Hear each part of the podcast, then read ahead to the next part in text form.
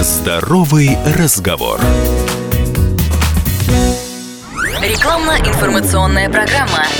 Здравствуйте, уважаемые наши слушатели. Говорит и показывает «Комсомольская правда».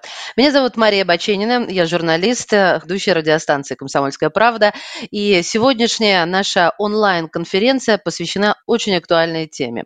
Эффективные способы нутритивной поддержки онкологического пациента во время лечения. Наши мероприятия транслируются в YouTube, ВКонтакте, в Одноклассниках, страница радиостанции «Комсомольская правда», правда. О чем сегодня пойдет речь на нашей конференции?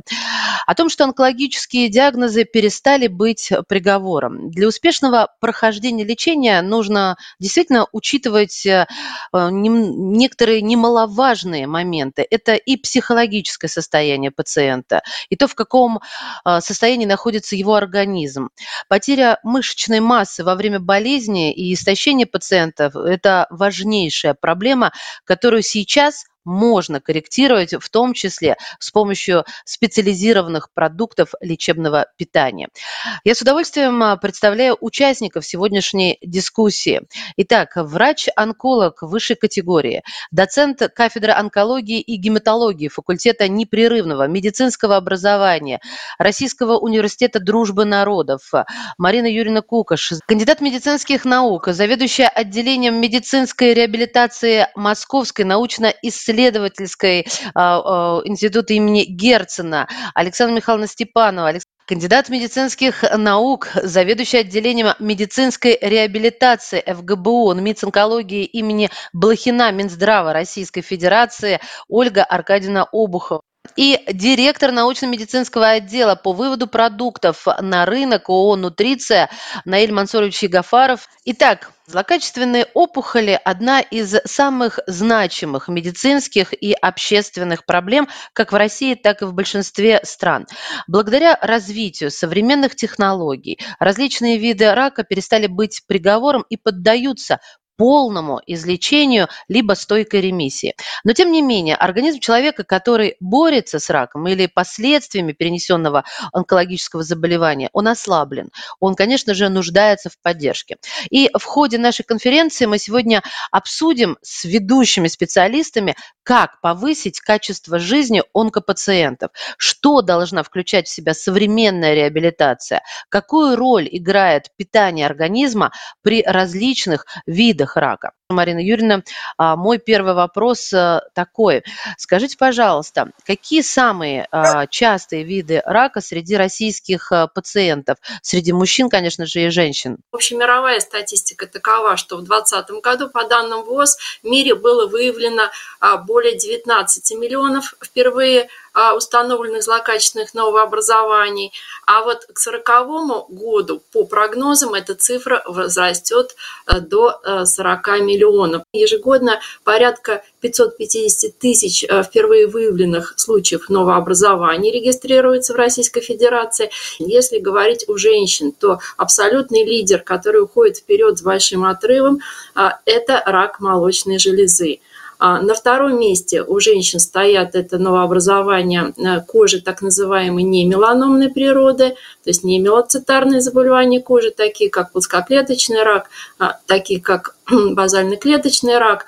И а, третье место делят а, два заболевания. Это рак тела матки, рак ободочной кишки. Причем отмечается тенденция к увеличению заболеваемости именно этими формами рака. Мужчин ситуация немножко похуже, потому что у них на первом месте рак легкого, который, к сожалению, на сегодняшний день а, такая точка прикосновения разных специалистов и заболевания, которые лечатся не очень хорошо, не столь эффективно, как хотелось бы нам, онкологам. А на втором месте это заболевание рак предстательной железы стоит. И также на третьем месте эти, все те же самые, вот эти пресловутые немелоцитарные заболевания кожи, плоскоклеточные раки, а базально-клеточные раки. Марина Юрьевна, Мария. давайте поговорим о достижениях э, в лечении онкологических заболеваний. Какие направления вам кажутся наиболее перспективными? последние десятилетия в онкологии ознаменовались э, таким э, качественным скачком в эффективности лечения новообразований. Мы как раз этим самым транслируем успехи клинической онкологии, а, которые стали возможны благодаря а, тем инновациям, тем высокотехнологичным методам а, лечения, которые пришли в нашу реальную клиническую практику. Это прежде всего хирургия, которая остается королевой онкологии, это радиотерапия, это системная лекарственная терапия и отдельный раздел, который идет семимильными шагами вперед и обеспечивает а, лечение, очень эффективное лечение для тех нозологических форм, которые раньше были практически приговором как раз для пациентов. Это так называемая иммунотерапия или иммуноонкология. И, на мой взгляд, а, как раз прорыва какого-то следует ждать на пересечении применения вот этих основных четырех а, модальностей противоопухолевого лечения. И вот у нас буквально вчера завершился 26-й российский онкологический Парижский конгресс. На этом конгрессе демонстрировались очень хорошие успехи а, в области лечения тех опухолей, которые до сих пор были практически инкурабельны. И вот я думаю, именно за этим наше будущее, потому что основная задача сейчас а, как раз борьба с этими а, сложными опухолями для онкологов. Скажите, пожалуйста, насколько важно состояние больного для успеха лечения? Это, безусловно, один из важнейших факторов и наше лечение, оно все а, с, годом, с год от года он становится все более агрессивным, а, на чем основывается решение врача о назначении того или иного вида лечения, это оценка состояния функционального статуса пациента. Если пациент выглядит истощенным, он демонстрирует слабость, мышечную слабость, да, то а, врач сразу задумывается, а перенесет ли он это сложное, агрессивное лечение. Возможно, даже откажет пациенту, если он увидит, что, например, его пищевой статус, он недостаточно хорош, а вот пищевой статус пациента, да, а, наличие у него белково-энергетической недостаточности – это один из ключевых вопросов для решения назначения специального противоопухолевого лечения. Марина Юрьевна, благодарю вас. А, Наиль Игафаров, директор научно-медицинского отдела по выводу продуктов на рынках ООО «Нутриция». А, Наиль Мансорович, а что такое специализированное питание для онкологических больных, если это расшифровать или сказать иначе, дать определение? Специализированное питание – это неотъемлемый компонент а, лечения пациентов, потому что а, пациенты в онкологии имеют совершенно иной механизм а, метаболизма с большим потреблением белка. И поэтому специализированное питание для таких пациентов должно именно строиться, исходя из того, что этим пациентам необходимо дать как можно больше белка, но с учетом того, что а, пациенты в, с онкологическими заболеваниями имеют проблемы а, с точки зрения аппетита, а, извращения вкуса, накормить такого пациента достаточно сложно. Поэтому основной принцип, который мы продвигаем, с которым мы работаем, а, и компания является лидером в разработке таких препаратов, достичь такого результата, при котором пациент в маленьком объеме смог бы получать необходимое количество питательных веществ. Если мы говорим про специализированное питание, то это особые смеси как раз с сбалансированным составом и пищевой ценностью. Они могут быть совершенно разные. Это могут быть жидкие формы, это могут быть смеси, которые необходимо разводить, и э, смеси, которые вводятся через э, различные гастростомы или зондовое питание потребность в назначении таких продуктов связана с большим потреблением белка у этих пациентов. Помимо того, что пациенты мало кушают, у них идет э, распад белка и в мышцах, и в тканях. Поэтому, когда мы говорим про питание онкологического пациента, мы имеем в виду, что мы, э, необходимо э, нам покрыть в два раза больше количества белка, чем здоровому человеку. И на этом принципе строится вся нутритивная поддержка для онкологических пациентов. Много белка, много калорий в маленьком объеме. Наиль Мансорович, а какая есть доказательная база нутритивной поддержки?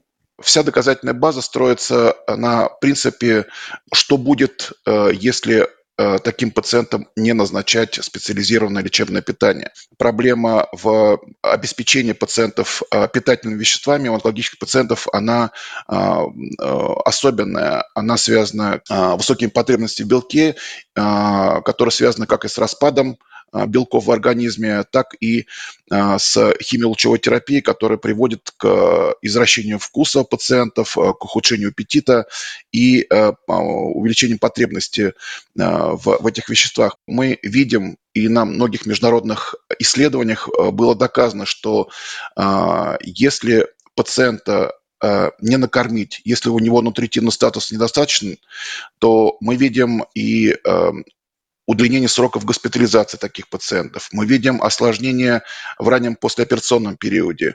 Мы видим худший э, реабилитационный потенциал. То есть все, что э, необходимо пациенту для успешного прохождения лечения, в этом принимает роль нутритивная поддержка. Э, также э, очень важный момент в нутритивной поддержке у пациента, который получает химиолучевую терапию. Э, если нутритивный статус у пациента недостаточен, то химиотерапевт может прервать существующее лечение химиолучевое. Поэтому компания разрабатывает те продукты, которые содержат в своем составе и белок, и э, э, содержат омега-3 э, жирные кислоты, и это формы, которые позволяют э, в маленьком объеме доставить необходимое количество энергии. Это разнообразие вкусов, потому что э, мы прекрасно знаем, насколько важно для пациентов иметь э, тот продукт, который они могут принимать, и поэтому палитра вкусов очень важна о выборе э, для пациентов. Наиль Мансурович, э, скажите, пожалуйста, а какие продукты делает компания Нутриция, для чего и почему они должны использоваться?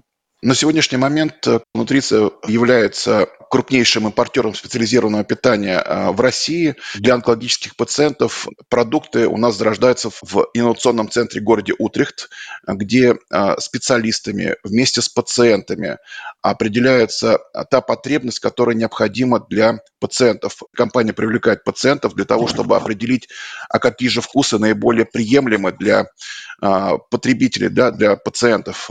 И здесь, конечно, лидером э, нашей продукции для э, вот, э, поддержки нутритивного статуса у онкологических пациентов является наш флагман, это Nutridrain Compact Protein, который действительно содержит в маленьком объеме 125 миллилитров, 18 грамм белка, соответственно, все необходимые микро-макроэлементы, которые как раз и покрывают эту потребность пациентов с онкологическими заболеваниями.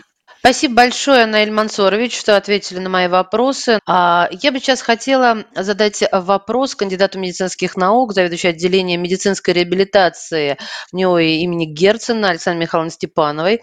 Александра Михайловна, а как развивается реабилитационная помощь онкопациентам в России? И вот, ну, если обозначить главное достижение и главные проблемы. Самое главное, что наши пациенты живут дольше, и все более актуальным становится не только качество жизни после завершения лечения, как раньше считалось, все более актуальным становится вопрос качества жизни в процессе лечения. И, конечно, мы, реабилитологи, а, делаем все, чтобы улучшить качество жизни а, и поддержать наших пациентов весь период лечения такого, такого тяжелого и зачастую занимающего года как можно помочь самому себе в процессе, э, в процессе лечения. Самое главное, две таких э, ключевых момента, два ключевых момента – это правильно питаться, об этом сегодня мы очень много говорим, и больше двигаться. И, безусловно, правильно выполнять и четко выполнять рекомендации онкологов. Не могу не сказать о, о физической активности, потому что по данным ВОЗ в результате малоподвижного образа жизни ежегодно в мире умирает около 2 миллионов человек. На сегодняшний день Всемирная организация здравоохранения четко разделила, что такое физическая активность умеренной интенсивности, высокой интенсивности и сформулировала основные рекомендации по уровню физической активности для разных возрастных групп. А, как правило, наши пациенты относятся а, к средней возрастной категории от 18 до 64 лет. Таким пациентам необходима физическая активность умеренной интенсивности, это ходьба, а не менее 150 минут в неделю, или высокой активности, например, бег, не менее 75 минут в неделю. Очень важна силовая нагрузка, не менее двух раз в неделю или даже чаще. Именно силовая нагрузка, а также упражнения на сопротивление помогают наращивать мышечную массу. Физическая реабилитация должна быть неотъемлемой частью не то что реабилитация, а ведение онкологических пациентов в процессе комбинированного лечения. А, безусловно, правильное питание играет важнейшую роль а, в ведении наших пациентов. И, конечно, тактика ее зависит от того, а, находится ли пациент в ремиссии или какое лечение проводится сейчас. Нарушение питания, даже минимальной степени выраженности, увеличивает частоту побочных эффектов лечения, увеличивает риск развития осложнений как на фоне системной терапии, так и в послеоперационном периоде, в том числе инфекционных э, осложнений, значимо ухудшает качество жизни наших пациентов.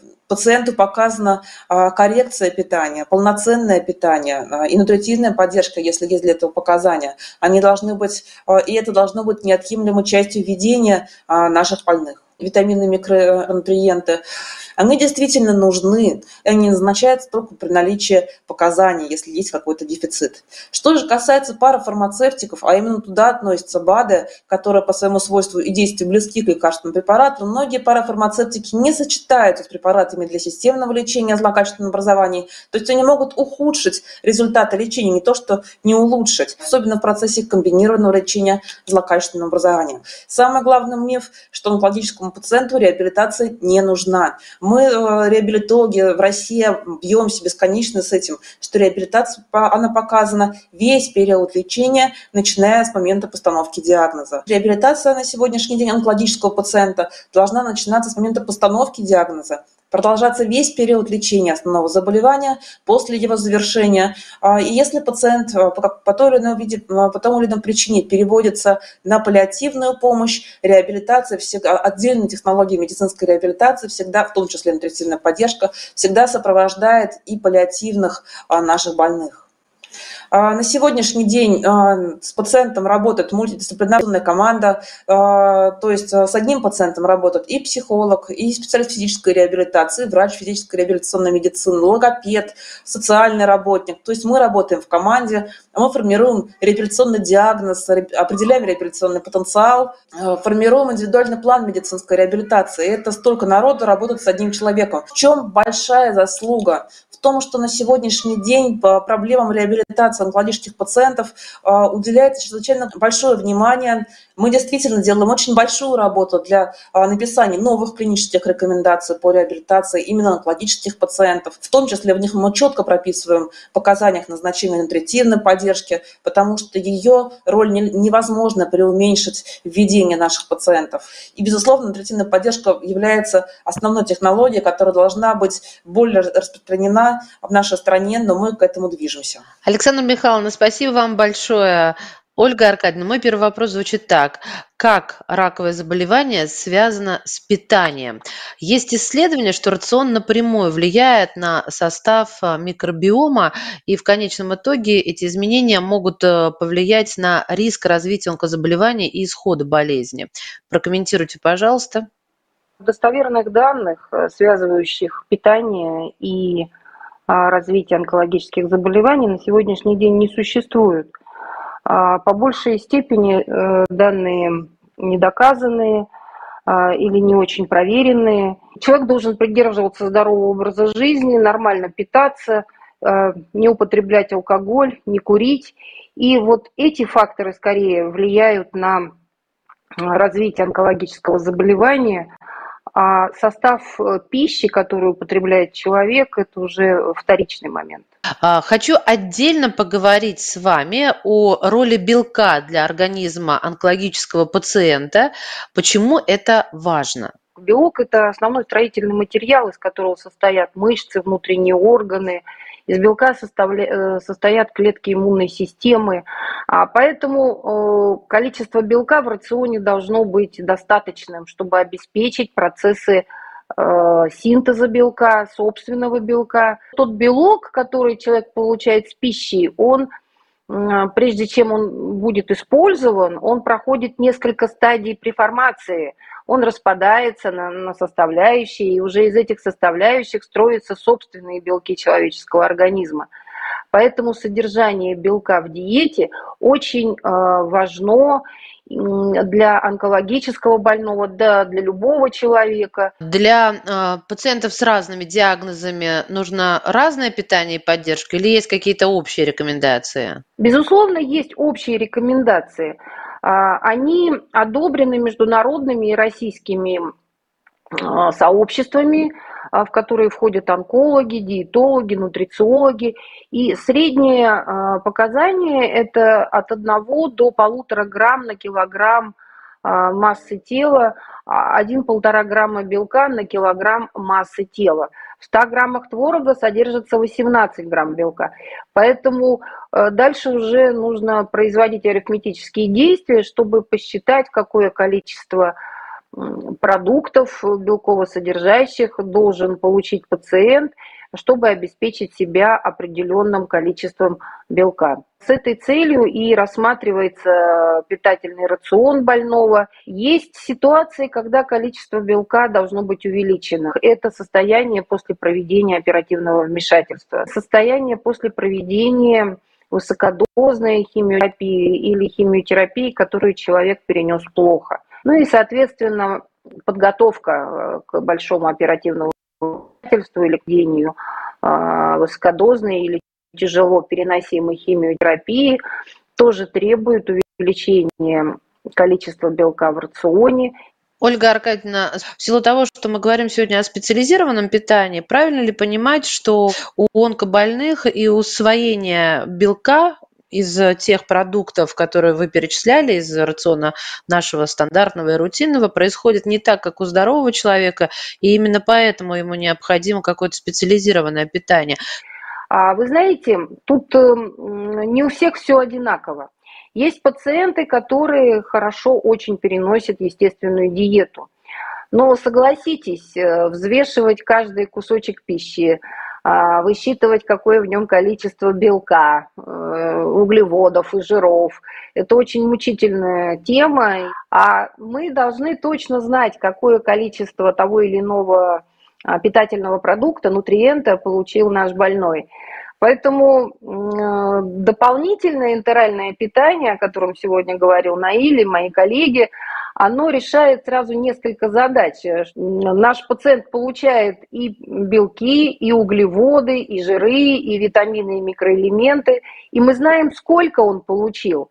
И отталкиваясь от этого, мы можем уже планировать дальнейшие шаги по диетотерапии или по а, физической культуре, которая ему будет назначена.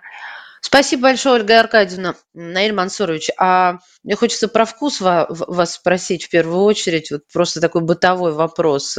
Скажите, пожалуйста, на вкус э, это специализированное питание, оно, оно вкусное? Могу сказать, что да, болея ковидом, а, мы все, а, наверное, сталкивались, те, кто болел, когда извращались вкусы, прободал вкус. А мы можем, наверное, себя сравнить э, с теми пациентами онкологическими, которые, наверное, имеют э, очень схожие э, ощущения палитра вкусов, она предполагает разнообразие. Это может быть и ваниль, это может быть и шоколад. То есть все, что а, необходимо для пациентов. Это первый момент. Второй момент, это касается, наверное, особенно пациентов а, с тяжелыми такими мукозитами, воспалительными заболеваниями полости рта, а, там, где вызывает болезненное ощущение вообще любое принятие пищи, в том числе и вода. Компания разработала специализированные продукты лечебного питания именно с охлаждающим вкусом, когда эффект от мяты как раз э, помогает заглушить вот этот болевой синдром, пациент э, может восполнить необходимые потребности в питательных веществах с помощью как раз продукта специализированного питания. Некоторые пациенты испытывают озноб, да, у нас есть специализированные смеси, которые обладают таким согревающим эффектом. Есть э, пациенты, которые э, не хотят никаких отдушек, не хотят никаких вкусов, и э, здесь у нас есть вкусы ну, или, скажем, продукты с нейтральным вкусом. Палитра вот таких разнообразных вкусов позволяет пациенту как-то формировать свой диетический рацион. И что еще важно, а, мы не говорим о замене а, продукта специализированного питания а, на обычную диету пациента. Мы говорим о том, что это в помощь к стандартной диете пациента с онкологическим заболеванием, когда пациент между приемами основной пищи может использовать данные продукты или, например, добавлять их в продукты обычно домашнего рациона, тем самым восполнять ту потребность, которая у него есть. Наиль Мансурович, а скажите, пожалуйста, кто и как должен назначать а, нутритивную поддержку онкологическому пациенту? Кто это решает? Конечно, это должен быть лечащий врач. А, когда пациент приходит первый раз на прием к онкологу, и онколог уже может заподозрить и видит, что у пациента есть элементы нутритивной недостаточности, которые выражаются и в потере массы тела, в отсутствии аппетита, и в лабораторных показателях. Поэтому, конечно, онколог э, – это тот человек, который должен подумать и при необходимости назначить э, продукты специализированного питания. Очень важно, что было сегодня сказано о э, такой предоперационной у пациентов с онкологическими заболеваниями именно врач должен оценивать нутритивный статус такого пациента, у него есть все необходимые инструменты, это и лабораторные показатели, это и оценка индекса массы тела, и все в комплексе позволяет как раз правильно и вовремя подобрать вот такую терапию. В ведущих центрах такая активность со стороны врачей ведется, и это очень здорово, но мы прекрасно понимаем, что не все пациенты получают достаточно адекватную консультацию по нутритивной поддержке, что и как им нужно.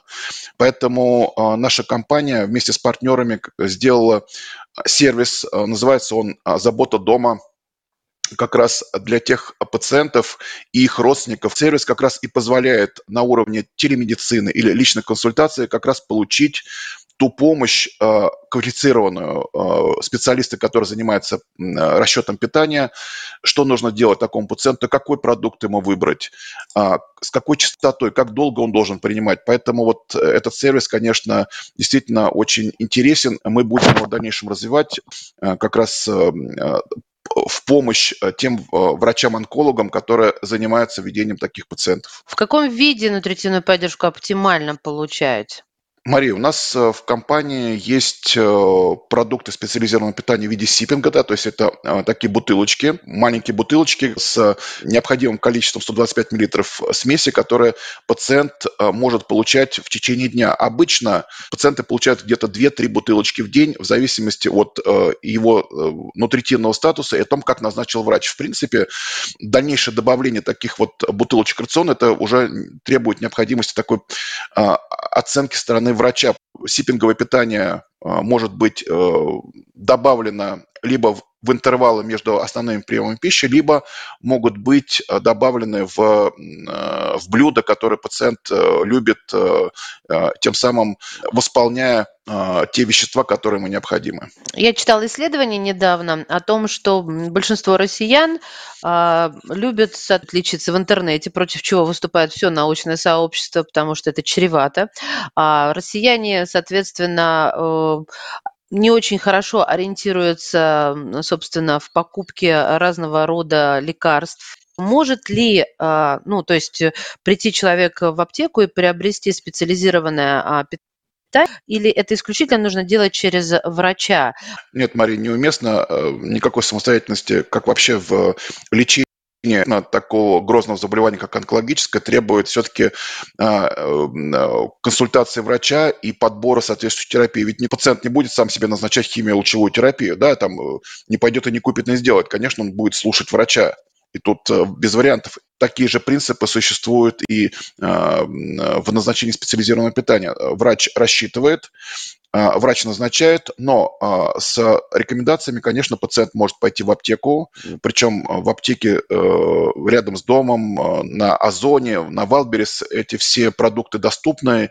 Также у нас есть э, сайт компании, Nutriция Medical, где можно а, также заказать э, продукты специализированного питания. Спасибо большое, Наиль Мансурович. Э, э, скажите мне, пожалуйста, вот главные принципы а, профилактики онкологических заболеваний, о которых нужно знать каждому? На самом деле, а, как бы он не питался, как бы человек не питался, если он не ведет правильный образ жизни, отказ от алкоголя, отказ от табакокурения, повышение уровня физической активности, то то мы, конечно, не можем говорить ни о профилактике онкологических заболеваний, а, ни о вообще они о здоровье в целом. Почему-то все очень боятся, боятся онкологию, смотрят на таких пациентов, наших пациентов с некой такой печалью, а, что это приговор. На самом деле это не, ничуть не, это, конечно, страшное заболевание, но, например, онкологию боятся, а ожирение не боятся. Да? А, хотя ожирение является фактором риска 13 видов рака. А, ожирение является фактором риска ишемической болезни сердца, увеличивает риск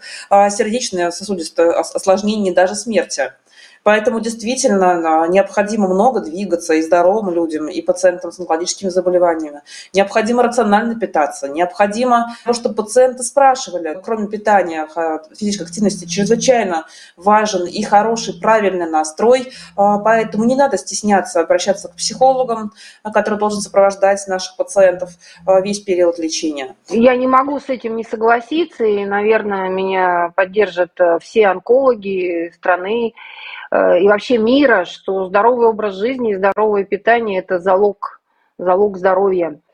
Поэтому профилактика рака, как и других заболеваний, как раз и сводится к тому, что должен быть здоровый образ жизни и отсутствие вредных воздействий табака, алкоголя, ну и других вещей, э, например, загрязненного воздуха. Э, нет золотой таблетки, это наша жизнь, наша ежедневная жизнь, и, в общем-то, в наших руках сделать ее более долгой, счастливой и здоровой. Спасибо. Какие обследования и кому, согласно полу и возрасту, нужно проходить, чтобы убедиться, что ты здоров? Пару слов в продолжение выступления моих коллег. Около 40% а, заболеваний онкологических развиваются вследствие так называемых модифицирующих факторов риска. То есть это те факторы, на которые сами люди могли воздействовать, чтобы избежать этого заболевания. И если мы продолжаем тему ожирения, такой Э, маленький нюанс, что бороться с ожирением надо уже начиная с детского возраста в наше э, население. Все это закладывается именно в детском и подростковом возрасте. Существуют определенные стандарты сейчас в рамках программ ОМС, хорошо в Москве в частности реализовываются.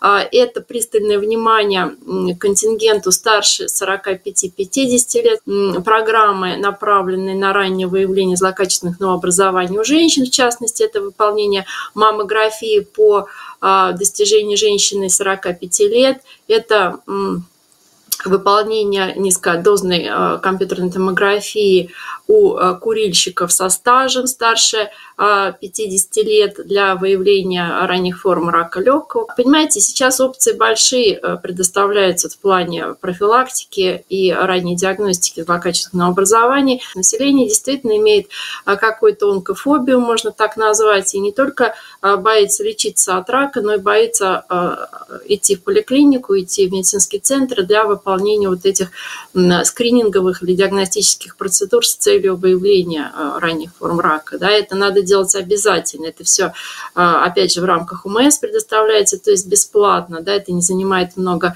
времени, но это кардинально важно, если мы говорим о раннем выявлении злокачественных новообразований. Спасибо вам. Какие практические советы можно дать нашим зрителям? Ведите здоровый образ жизни, не бойтесь врачей. Это не ваши враги, это ваши помощники. И э, вовремя обнаруженное заболевание э, это, это очень много значит, потому что если болезнь обнаружена на первой стадии, то от нее можно излечиться и через несколько лет забыть об этом заболевании и жить дальше долго, счастливо, э, полной жизнью, э, практически не меняя свой образ жизни, не меняя свой социальный статус. Поэтому здоровый образ жизни, а посещение врача – это, наверное, два больших залога успеха долгой и счастливой жизни. А, важно верить в своего врача, важно работать с ним в одной команде, четко выполнять рекомендации, а, потому что лечение такого серьезного заболевания – это всегда командная работа. А, если пациент доверяет врачу, если он выполняет четко все рекомендации, то победа будет именно за этой командой. В настоящее время доказано, что пациент должен быть информирован о своем заболевании, о возможностях лечения, о возможных осложнениях на фоне лечения. Но очень важно, чтобы он получал информацию из проверенных источников. А, лечиться в интернете а, – это патологично. Каждое заболевание индивидуально. Если что-то подошло одному, это не значит, что это подойдет другому онкологическим пациентам очень важно правильно рационально питаться, очень важно вовремя начать нутритивную поддержку специализированными смесями, больше двигаемся и правильно едим, и тогда э, победа будет за нами. Я хочу призвать наших уважаемых а, граждан, пожалуйста, берегите себя, берегите свое тело, берегите свой организм, потому что, как мы всегда больным говорим, что дороже, чем вы, у самих себя никого у вас нет, и будьте здоровы. А, скажите мне, пожалуйста, есть ли какие-то противопоказания по использованию нутритивного питания? Как э, любое лечение имеет показания и противопоказания, так и питание, безусловно, имеет свои противопоказания. Когда противопоказано специализированное а, питание, когда я имею в виду вот сиппинговые да, э, смеси, которые а, пьют пациенты самостоятельно. Когда есть какие-то противопоказания каким-то компонентам да, к продуктам специализированного питания, потому что там содержатся те или иные микроэлементы, и у пациентов могут быть определенные аллергии к э, этим веществам. Поэтому, безусловно, очень важно проконсультироваться с врачом и рассказать ему о всех своих опасениях или о всех проблемах, которые связаны с пищевой непереносимостью тех или иных иных э, компонентов. В целом, э, основной принцип э, нутритивной поддержки для пациентов, если организм может воспринимать пищу, то она должна быть начата как можно быстрее.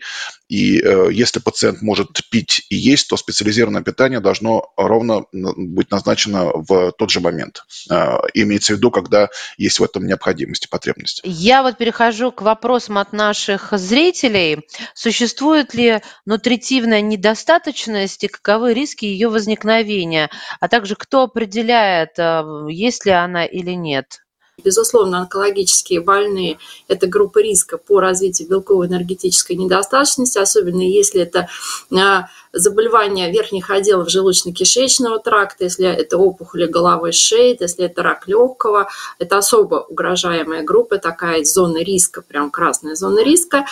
Когда говорим, поднимаем эту тему нутритивной недостаточности, оценки нутритивного риска. Это задача оценка нутритивного риска задача первичного звена, то есть в идеале этим должен заниматься врач-терапевт. А, не повсеместно это реализуется, поэтому первый человек, как правило, который ставит перед собой такой вопрос, оценка нутритивного риска выявления нутритивной недостаточности, это врач-онколог первичного звена. Не будет ничего плохого, и никто не будет за это ругать, если пациент проявит активность и сам а, попросит у врача, онколога рекомендации по нутритивной поддержке или спросит, нужна ли ему нутритивная поддержка. В 2021 году ЭСМО – это крупнейшая организация, которая занимается ведением онкологических больных и их лечением, а, утвердила, что такое понятие, как нутритивная подготовка к лечению, а, то есть а, нутритивную поддержку и коррекцию диеты, если мы говорим про онкологического пациента, нужно начинать, если у пациента даже нет нутритивных каких-то таких очень серьезных показаний, но планируется какое-то серьезное комбинированное лечение, которое потенциально может привести к нарушениям питания в дальнейшем. Я абсолютно согласна, что нужно пациентам проявлять активность, если возможно возможно, ваш врач не слишком обращает внимание на то, что похудели или потеряли мышечную массу. Надо сделать на это акцент, а, чтобы он или сам а, провел диагностику, назначил терапию, или направил к реабилитологу, а, который это сделает, в том числе вместо, вместо него, хотя это действительно должен делать онколог первичного звена. Это одно из первых, на что должен обращать внимание онколог, когда к ним приходит пациент впервые на прием. Именно мышечная масса обеспечивает выживаемость наших пациентов. И опять же, очень хочется сделать акцент, обратить внимание пациентов на то, что если у вас индекс массы тела большой, это совершенно не значит, что у вас нет а, нарушений питания, что у вас нет саркопении, а, есть такое понятие, как саркопеническое ожирение. То есть э, это когда есть дефицит мышечной массы, но есть повышенный уровень э, жира, в том числе и висцерального. Если даже индекс массы тела большой, э, надо все равно задать вопрос, своему врачу вопрос о том, как, как питаться, нужна ли, допустим, если не гиперкалорийная смесь, то изокалорийная смесь для большего поступления белка, белка извне. Можно ли дополнительно э, пить витамины, если э, пьешь сипинги, не навредит ли это или в этом нет надобности? А, здесь достаточно четкая позиция. Если у человека есть витаминная недостаточность, например, он определил э, концентрацию витамина D в сыворотке крови у себя и выяснилось, что витамина D там мало, то тогда заместительная терапия полезна и необходима. Если же таких подтверждений нет, то потребление и витаминов, и микроэлементов должно быть обычным. И супердозы не имеют вообще никакого смысла. То же самое касается и других э, витаминов и микроэлементов. Их количество должно быть э, таким, каким нужно. Поэтому супердозы витаминов и микроэлементов бесполезны, а могут быть даже и вредны. А если речь идет о том, чтобы повысить дозировки каких-то витаминов и микроэлементов, то тогда нужно сдать анализ на концентрацию этих веществ. Если она будет понижена, то тогда милости просим, уже врач подберет дозировки, чтобы компенсировать этот дефицит. Благодарю вас от всей души, уважаемые зрители. Позвольте мне еще раз представить наших сегодняшних экспертов с благодарностью. Кандидат медицинских наук, заведующий отделением медицинской реабилитации ФГБУ Национальный медицинский исследовательский центр онкологии имени Блохина Минздрава Российской Федерации Ольга Аркадьевна Обухова. Ольга Аркадьевна, от всей души благодарим вас. Кандидат медицинских наук, зав. отделением медицинской реабилитации Московского научно-исследовательского онкологического института имени Герцена Александра Михайловна Степанова. Александра Михайловна, вам тоже большое большое спасибо. Врач-онколог высшей категории, доцент кафедры онкологии и гематологии факультета непрерывного медицинского образования Российского университета дружбы народов, а Марина Юрьевна Кукаш. Марина Юрьевна, спасибо огромное. И э, директор научно-медицинского отдела и выводу продуктов на рынок ООО «Нутриция» Наиль Мансурович Ягафаров. Наиль Мансурович, спасибо вам тоже большое. Уважаемые зрители, уважаемые наши слушатели, еще раз а, по этой же ссылке останется запись сегодняшней онлайн-конференции. Спасибо большое за ваши вопросы, за ваше такое незримое, но активное участие и, конечно же, всем здоровья. Благодарим вас и до свидания. Не является лекарственным средством. Имеются противопоказания. Проконсультируйтесь у специалиста. Здоровый разговор.